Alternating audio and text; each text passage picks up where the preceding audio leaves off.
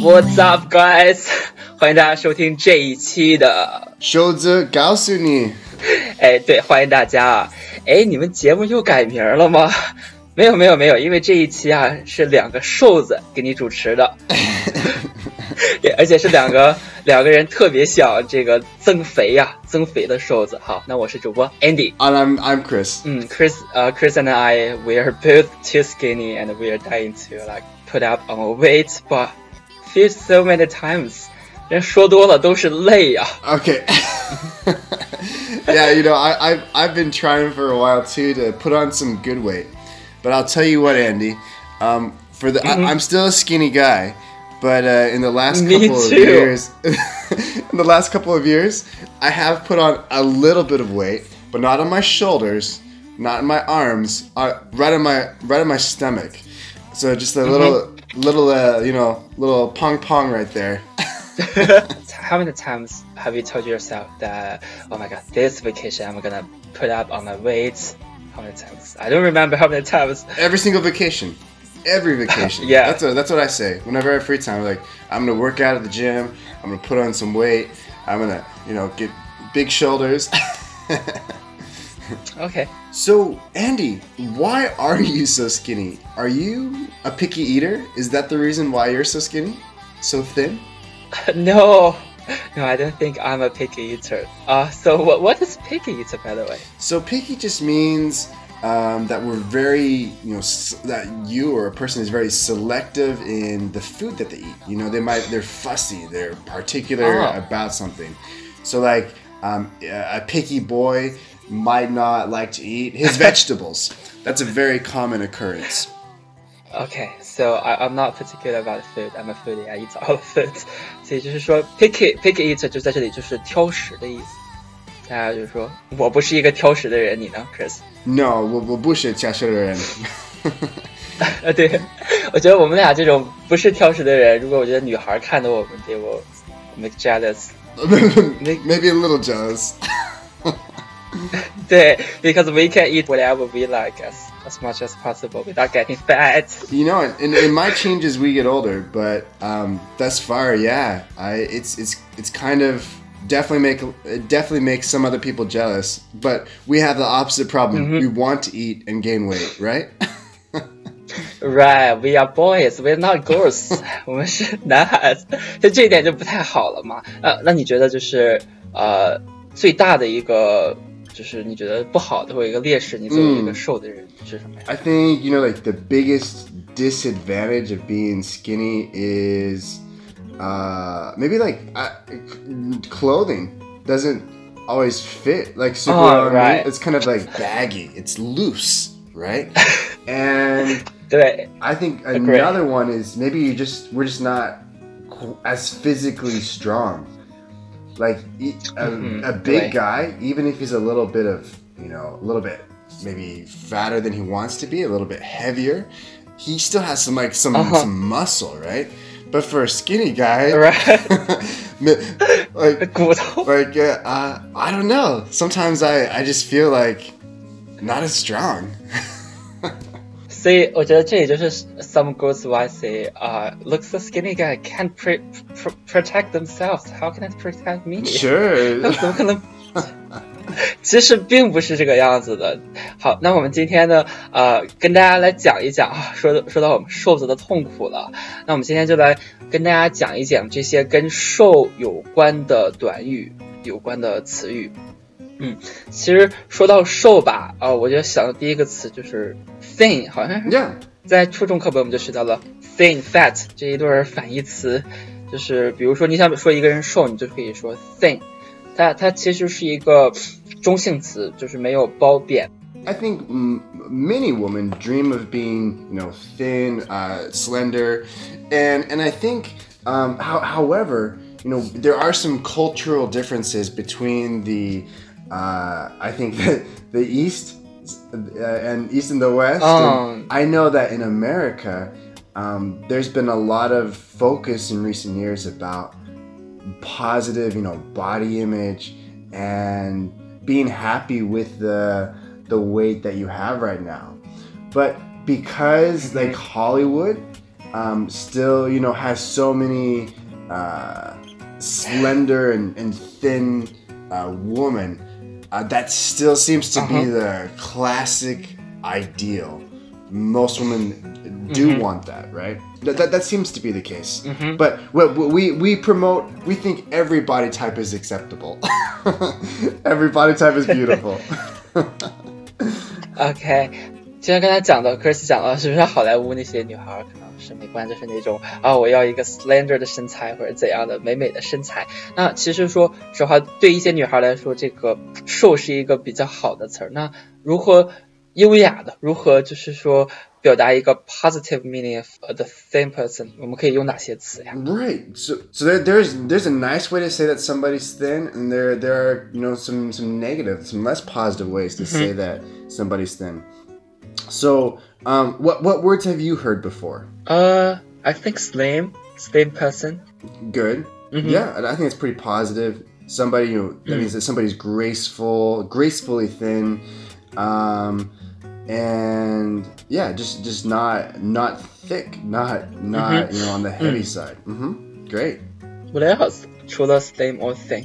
Okay, well, that's a great question. So I think if you're looking uh, you know, some other positive terms, you might hear the word slender. 嗯，你刚才就说了。 Uh, and oh yeah, yeah, yeah, and you might also hear uh, lean. lean。 So lean, you know, without much fat, uh, healthy, and that applies to to people and to animals.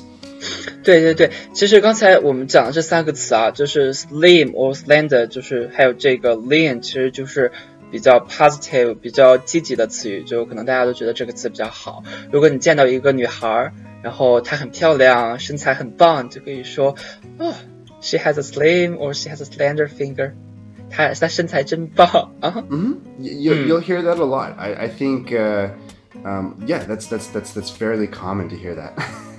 对，其实我觉得 lean 这个词好像是不是多形容男孩儿啊？男孩儿的瘦 I，think that's right. 嗯。 Be- I, I agree. It's much more com- not not exclusive to men, but much more common with with men or boys, um, as you're trying to emphasize that they're in good shape, good physical shape. They have a healthy body, and Healthy a body. healthy body is an attractive body. 嗯哼，对对对，所以 lean 这个词，大家可能就是形容男孩子比较瘦，但身材又比较好，还有 good body shape。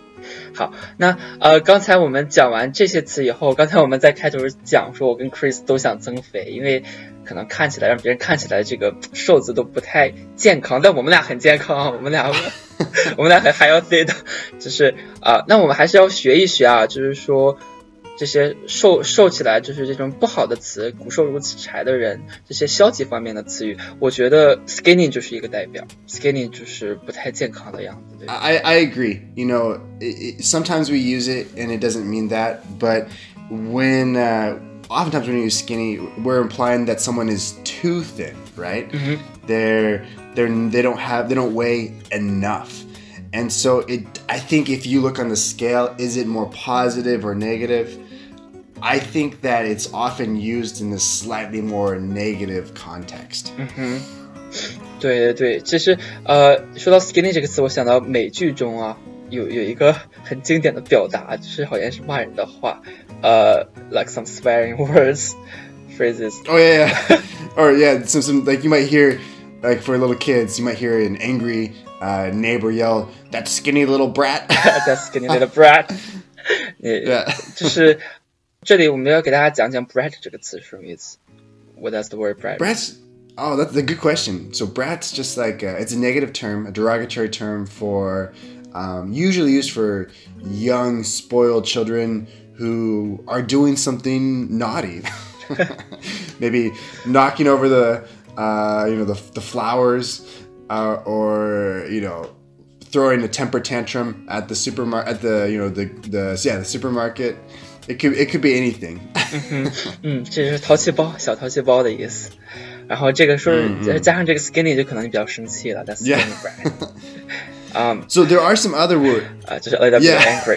there are some other words, um, and they, they're synonyms, but they do have like a little bit different meaning. For example, weedy. Um, mm -hmm. That might yeah. Weedy. You know, he's a look at that man. You know, just a so weedy, and and and that could mean kind of a, having a thin or weak body. And you know, we that might be more commonly used with uh, with like you know plants, but we do use that with people occasionally. Uh, spin spindly. Ah, okay. That one means very long and thin, Uh-huh. and you know looks Uh-huh. weak, um, not strong, and kind of awkward. And the last one Mhm. that comes to mind is underweight, and that's that's a very mhm. Oh, that's a that's a it's it's a little bit negative, but it's the very it's the most polite Mhm. way to say that somebody is too thin. So it, it is a negative term. You don't want to be underweight, like like like we are sometimes, but you that's that's the most polite way to say that. 一般说一个人 skinny 啊或者 thin，其实是有一点点就是感觉这个人不太健康的样子，所以这可能有点呃，就是说呃比较 negative 的感觉。但是呢，这里、呃、我们说这个 underweight 这是比较礼貌的，还是比较礼貌的。然后往下就是这个 spindly，然后就是 skinny。然后 witty 这个词，它其实也是可以形容人的，但是啊、呃大部分时间这个英美国家的人会用这个 witty 这个词去形容一个植物。那在英语中有没有一些短语啊？就比如说啊、我们中文中会说啊、你像竹竿一样瘦，就是 I think as a bamboo or I think as a chopsticks。我朋友经常会这么说我，你像筷子一 Right? 样。 Like you, you might. I, I got you. you. We do use comparatives. I don't know that we'd say like chopsticks specifically. I mean, uh, that, that's because that's more you know of a Eastern thing, you know, over here in Asia. But I like you'll hear things like people will say, you know, oh, he's a walking skeleton or she's a walking skeleton, kind of a way to imply that that person is extremely thin. 嗯，对对，这个 walking skeleton 就是说这个 person 就是特别特别特别瘦，因为你想啊，一个人走起路来就跟骨架一样，连肉都没有，那不能这个个千万不要翻译成行尸走肉，就是说一个人很瘦 ，the person who is extremely thin，我们说是 walking Yeah. skeleton。 Right. Mm. Just uh, just like it, as you know, skeleton doesn't have any any meat on it, and a very you know underweight person might have the same appearance. You know, al- almost uh, there, there are bones bones there, but uh, no meat. 对对对，就是骨架，就是只有骨头在那里没有肉。然后，嗯，还有一个就是我听说的啊，就是 as thin as six o'clock，这个是为什么呀？为什么像六点钟就形容一个人瘦呀？Have Uh, you know, heard of I, this? I actually I haven't, but it makes sense. So I think the idea is that you know at six o'clock, um, if you look at the clock, w- Uh-huh. the little hand is going to be pointing down, and then the well, and the big hand is is pointing up, right? Or the so the the hour hand is pointing down Uh-huh. at six, and the big one's pointing up, and so you look at that. That's that's that's ex- extreme. It's just a straight line, right? It's a straight thin line Uh huh. and uh, and so I think that's what they mean um, for as thin as six o'clock. I, I haven't I Uh-huh. haven't heard Yeah. it, but if if I heard that in an everyday conversation, I, I would believe it. I mean, I it wouldn't seem out of place. 其实这个有很多啊，比如说呃，twelve thirty，十二点半也是可以的， 也是一个 straight line。好吧，大家可能就是说呃习惯性表达就是 as thin as six o'clock。好的，那我们今天就跟大家聊了这些啊、形容一个人瘦的一些呃短语，还有一些词语，然后希望大家在生活中能够用得到。还有一个一点就是说，并不是所有的瘦子啊都是没有安全感的，其实一样是可以给你 a sense of security，就是大家不用担心这一点。所以，嗯，瘦子有瘦子的好处，但是我们俩还是希望每个瘦子都能如他们所愿长胖一点吧。 so I, I, I still want to gain weight. Um, I, I do want to become, you know, a little bit more. I want to become more filled out, um, as it were. But but yeah, I, uh, I I I totally sympathize and empathize with all of the men uh, or women who feel that they are too skinny and, and want to gain some weight. it's okay though. We're we're all in this together. 嗯，对，我们一起努力。 然后大家可以在评论区告诉我们你们有什么增肥的方法呀，然后可以就是 comment below 告诉我们 any suggestion for for gaining weight，这个告诉我和 Chris，我们会在评论区看这样子。好，那我们今天的播客就到这里，好，我们下期再见，拜拜，拜拜，See you guys，我是 Andy，and I'm Chris，拜拜。Here's a quick word review. Positive term. Positive term. That just means that the, the term that we're going to use, the describing word, generally has a positive meaning. Derogatory term. Derogatory term. Derogatory is the opposite of positive, a synonym of negative. Derogatory means that it's usually used in a way that is is negative, is, is not good, is indi- indicates something bad. And here are some of the vocabulary words. Listen and repeat. Thin, thin, thin. Slim, slim, slim. Slender, slender, slender lean, lean, lean. Those are all fairly, fairly positive terms that mean that someone is not, uh, not large. That somebody is is more on the the thin side. Derogatory terms: weedy, spindly, underweight, weedy, spindly, underweight, weedy, spindly, underweight. And one more that we talked about that can be used in a negative way is skinny. Uh, sometimes it's it's more positive than the negative, but um, you you in movies you've probably heard it used in a negative way. That word is skinny. And one last one, picky. Picky. Picky. Meaning that you are very particular about, highly selective in what you choose. Hey, thanks for sticking around. We hope that you enjoyed today's podcast. In today's episode, Andy and I shared our own experiences of being underweight, of being too thin.